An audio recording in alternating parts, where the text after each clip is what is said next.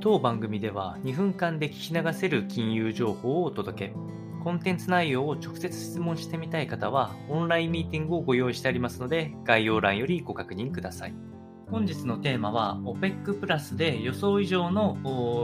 原油の減産を発表というところがありまして、アメリカの大統領が反発しているというようなお話となります。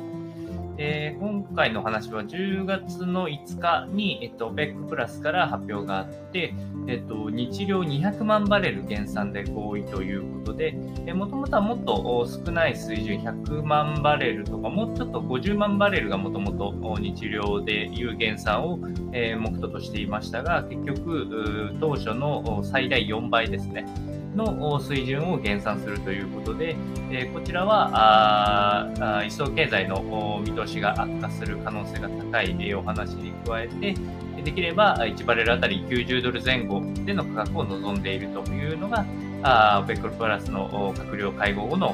検討となっております。まあ、価格を維持したいというのがまさに目的となっておりまして、一番高い時で、えー、1バレル135ドルぐらいまでいったのがあるんで、まあ、そういうのも結構目線に入ってきてるのかなっていうのは、やっぱりあったと思います。最後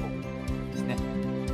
でそれに対して、えアメリカン大統領のバイデンさんは減産は不必要という主張を続けておりまして、アメリカ自体は政府の備蓄である追加放出も検討するというお話となっております。やはり、えっと、石油価格自体が下がってくるというのは景気の減速を意識せざるを得ない可能性が高いので、それを防ぐ狙いもあるかというふうに思いますので、